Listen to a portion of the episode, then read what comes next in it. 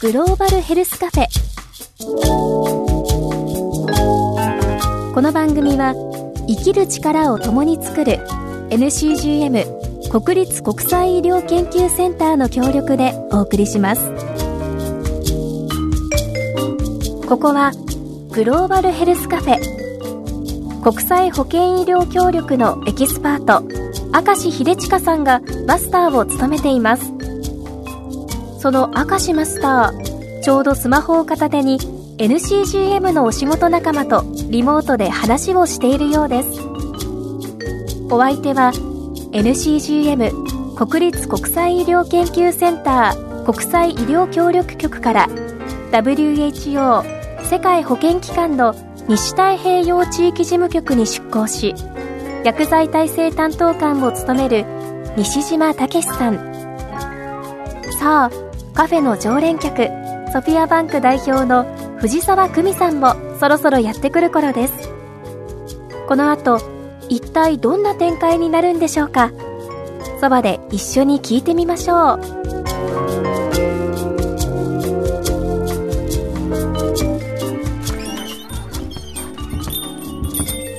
あ藤沢さんいらっしゃいませ。あれ今リモート会議中ですか？そうなんです。ちょうどですねあのフィリピンに赴任していた仲間が一時帰国して自主隔離中なのでまあいろいろ話を聞いてたんです。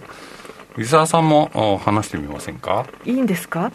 お邪魔します。はいはい。よろしくお願いします。藤沢です。はじめまして。よろしくお願いします。はじめまして。世界保健機関西太平洋地域事務局の西島です。よろしくお願いします。よろしくお願いします今一時帰国ってことは日本にいらっしゃるけどオンラインでしか話せないってことなんですよね。はいその通りです。自主隔離って一体どんな生活なんですか？帰国者は空港で唾液による検査をして、それがマイナスだった場合は、まあ、2週間自主的に隔離をしなさいということで、まあ、場所は自宅でもホテルでもよくて。だから、まあ、念のためっていうことで、2週間隔離っていうことで。でもまあ、自主隔離中でもお仕事もオンラインでこうやってできるし。で、この西島さんはお医者さんなんですよね。そうです。あの、医者です。お医者さんだけどマスターみたいに国際協力に携わろうと思ったっていう、もうね、本当にすごいなって思うんです、私。なんかお医者さんイコールすごい儲かりそうとか、つい考えてしまう 私からすると、医者になって国際協力に携わろうってどうしてそんな風に思えるのかっていうのをまあそうですね。たまたま16歳ぐらいの時に、カナダのインターナショナルスクールに行ける機会があって、まあ、世界中から高校生を奨学金で集めて、まあ、そこでいわゆる途上国から来た友達とあの仲良くなって驚かされることがいっぱいあったんですが、中でも一つあったのは、あのいわゆるスーダンですね、アフリカのスーダンから、その当時はあの内戦があったので、国連難民という資格で学生として来ていた友達がいて、彼がですね、高校卒業して、大学卒業したら自分の家に帰って、一人の兵士として内戦で働くって言ったんですね。まあ、それに非常にショックを受けた経験がいろいろありまして、高校終わるくらいには、まあ、医学部に行って医者になれば、途上国に対しても少しは役に立つ仕事ができるのかなと思って、その道を志したということになります。えでも本当高校時代にそういう衝撃的な体験をすると変わるんですね。で、お医者さんになられた。じゃあ本当もういろんなことをご経験されながら今は世界保健機関西太平洋地域事務局、はい、これって今一時帰国だけど何をされてたんですかっていうのも ダイレクトな質問すぎるかもしれないけど。はい。薬剤耐性の担当官として赴任して、ただですねその当時は太平洋の島しょ国でいわゆるはしかマシンが流行っておりましたので、まあ、それを対応するということでサモアに出張したりキリバスに出張したりというそういったことをやっていたらコロナにまつわるようないろんな情報が出てきて私もコロナ対策チームに配属になってで、まあ、いろんなコロナの対策をしておりました。私の担当は、まあ、背景が感染症会議ですのでいわゆる患者さんの治療に関することとか治療につなげることとか診断のこととかそれからあとは感染対策のこと。どういった場合にどんなマスクをつけたらいいかとか、どんな風に手を洗うべきかとかですね、人と人との間はどのぐらい距離を取るべきかとか、まあ、WHO が作るガイダンス作りに携わったりだとか、その各国がそれをどうやって導入するかというのを各国政府と相談してそういったものを作ることをサポートしたりだとか、まあ、そういったお仕事をやっておりました。へえ、そうか。なるほどな。でもなんかこのマスクをちゃんとして手もちゃんと洗ってっていうのは人間にとっていいことだから続けた方がいいって感じなんですかね。やっぱりこのコロナの流行を得て、うん、まあ、本当に多くの人々の行動様式が非常に変わったと思いますし、うん、やはり手洗いとか、非常に多くの人が気をつけるようになったなと、うん、はい、思います。はい。さて、実はこの西島さんというのは、本当のご専門は薬剤耐性担当官ってそうですね。私初めて聞いた言葉なんですけど薬剤って薬の薬剤。で耐える性って書くんですけど薬剤耐性担当官っていうお仕事何のお仕事なんでしょうか？薬剤耐性というのは、うん、まあ、いわゆる抗生剤とか抗菌薬とか抗微生物薬とかいろんな言葉がありますけれども、一般的にはばい菌、細菌を殺す、抑えるお薬ですね。それを抗生剤とか抗菌薬とか言います。まあ、今日はあの抗菌薬という言葉を使いたいと思いますけれども、はい、その抗菌薬を例えば使いすぎるとかですね、うん、不適切に使用してしまうと、うん、だんだんだんだんその抗菌薬が細菌に対して効かなくなっちゃうっていうことが起きるようになってきていて、それを薬剤耐性というふうに言います。でそれに対して担当官っていうのは何をするんですか？飲みすぎないようにコントロールをするとかそういうお仕事なんですか？あのかなり仕事は多岐にわたるんですけれども、はい、抗菌薬の使う量を減らせば抗菌薬が効かないばい菌というのは減る細菌というのは減るということは分かっているので、うん、まずはその使用量を減らしましょう。例えばですね風邪っていうのは基本的にウイルスで起こりますので、うん、抗菌薬は効かないんですね。ただし、まあ、日本に限らずいろんな国で風邪に対して抗菌薬を使っちゃってるというケースはたくさんたくさん見られます。まあ、そういうのをですね、必要ないからやめましょうと言ったり、まあ、医療関係者、薬剤師、医者などと一緒にトレーニングをしたりだとかして、意味がないからやめようねということを言うだとか、あとは一般の方もですね、風邪ひいたけど抗菌薬欲しいからくださいとか、あとはまあ薬局で買えちゃう国もあるので、まあ、そういったことをやめましょうというふうなことをする。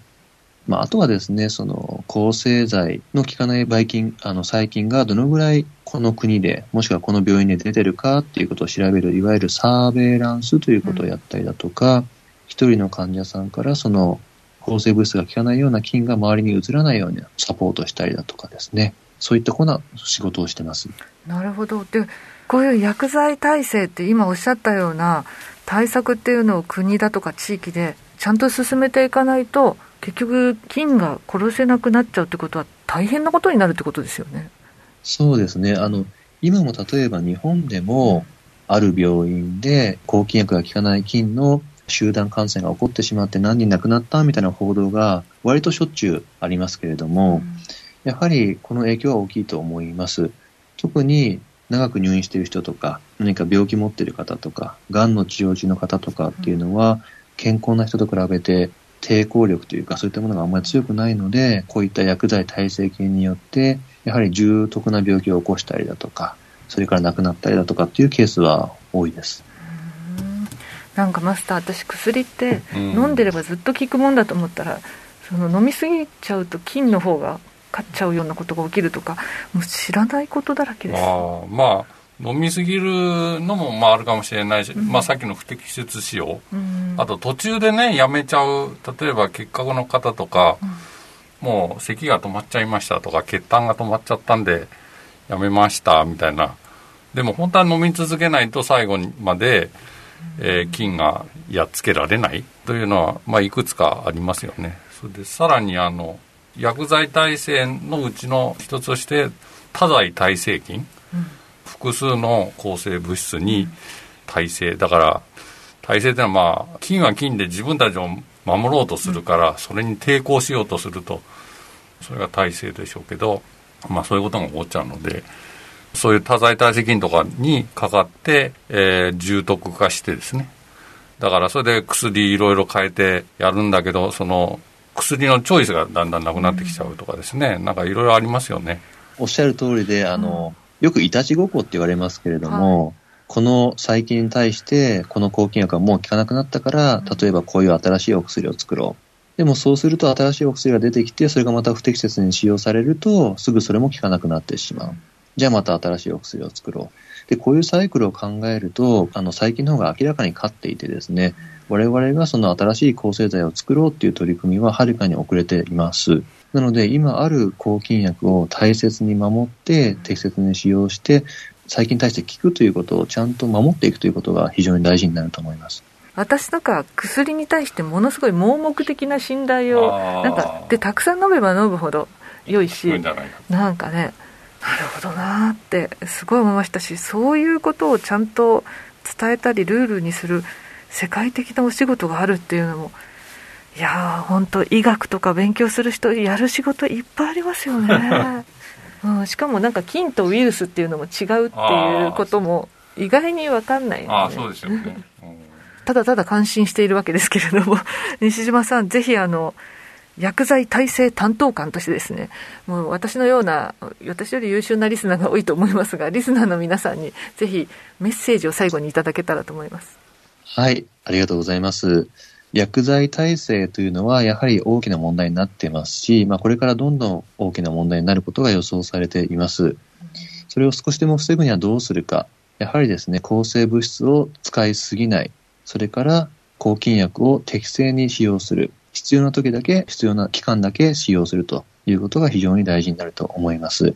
例えば、やはり風邪に対してはですね、風邪はウイルスで起こるので、抗菌薬は効きません。なので、あの、風邪に対して抗菌薬を使うことはですね、どちらかというと有害になり得ると。抗菌薬というのはやはり副作用もありますし、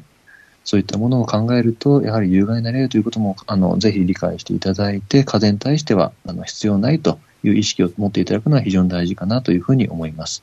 あとは先ほども話に出ましたけれども、例えばあお医者さんがこの抗菌薬は10日間しっかり飲んで飲み切ってくださいと言われた場合は、たとえ調子が良くなっても、最後まで言われた通り10日間飲み切ってですね、抗菌薬を残しておいて何かあった場合にまたそれを飲んじゃうとか、そういったことはなるべく控えていただくのが抗菌剤を守るためにはあの非常に大事なことだというふうに思います。それからあと1点は、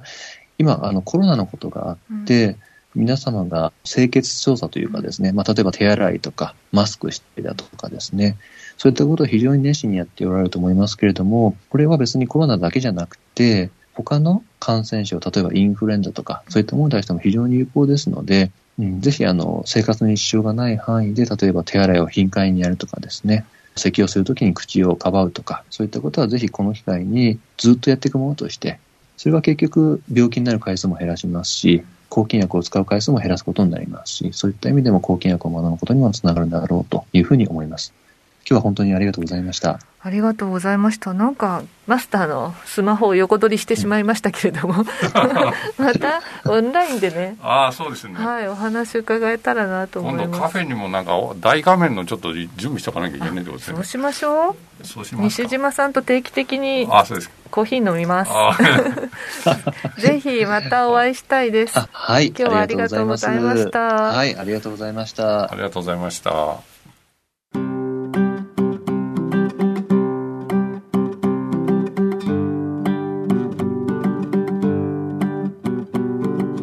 マスター、今回もたくさんメッセージいただいておりまして、はい嬉しいですねはい、本当嬉しい。ありがとうございます。少しご紹介をさせていただきます。えー野球好き、大阪府40代の男性。やはり世界各地の詳しい情報が満載なので、今後もこの番組楽しみにしたいですって。ああありがたい嬉しいですね嬉。しいですねまたリアルな世界のね、で活躍するあ方そうですね来ていただきたいですね。そんな中でお名前は匿名さんなんですが茨城県40代男性はインドの動向が聞きたいですインドの なるほどちょっと考えなきゃいけないですはい、ぜひ今度インドのご担当の方もお願いいたします。で、花うさぎさん、和歌山県60代の女性ですけれども、海外での医療貢献、頭が下がります。私も何か協力しないといけない、でも思ってるんですけれども、どうしたらいいのか難しいです。と。ですね。うん。だけどですね、はい。かっちゃんさん神奈川県60代の男性が不要な毛布をボランティアの方に渡して海外の貧しい国に送ってもらっています。っていう。あこいうこともそうですね。いいんですよね。お互いに情報を交換してうん。こっちの50代の男性の方は、うん。大井はにまるさん？はい。この方はあの取り組んでいることがっていうことで、コーヒー豆はフェアトレードにしたことぐらいっていうことですけどまあでもそういうふうにやってらっしゃるからいろんなやり方があるってことですよね。そうですね。ぜひあのこんな風に私は国際協力やってますっていうのもメールでお送りいただけたら、ね。みんなの参考になりますよね。はい。あの番組へのご意見ご感想そして私たちへの質問そして今みたいなこんな風な国際協力私もやってますっていうのを番組のホームページからお送りください。はい。送っていただきますとですね抽選で、まあ、どなたに当たるかは分かりませんが、えー NCGM のスタッフさんが世界各地から持ち帰ったお土産をプレゼントしてくださるはい。ということで、今回は？カンボジアからのあのランチョンマット。はいそうすごく綺麗な模様でそこに黒い布に金の刺繍で象とかあ唐草模様みたいな、ね。すごいかっこいいはとても素敵なはいオリエンタルなランチョンマットがプレゼントしていただけるということですのでぜひメッセージをお待ちしております。い、はい、よろしくお願いします、はい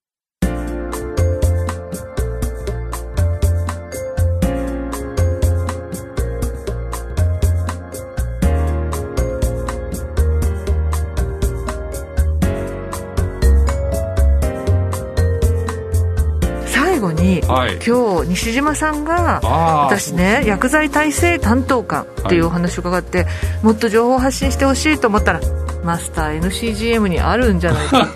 NCGM には AMR 臨床リファレンスセンターという、まあ、センターがあってそこがですね私たちのような一般の人たちに対してこの薬剤耐性についてはい。いろんな情報発信してくださってて、そうですこねれね見なきゃいけませんね。はい。AMR っていうのはこれがあの耐性菌の話ですね。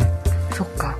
今日境にですね薬剤耐性という言葉をまず覚えてはい。いろいろ勉強してみたいなと思いました、はい、ぜひ、はい。まあ、皆様にね一見ちょっと関係ないように見えますけどもあのすごく健康にとっては大事なことです、そうですね、はぜひこういうまた勉強になる私たちの命に関わる大切なお話をしてくださる世界で活躍する方にゲストにお越しいただけたらと思いますので,、そうですね。はい、アンテナ高くしていきたいと思います。マスター今日もありがとうございました。こちらこそありがとうございました。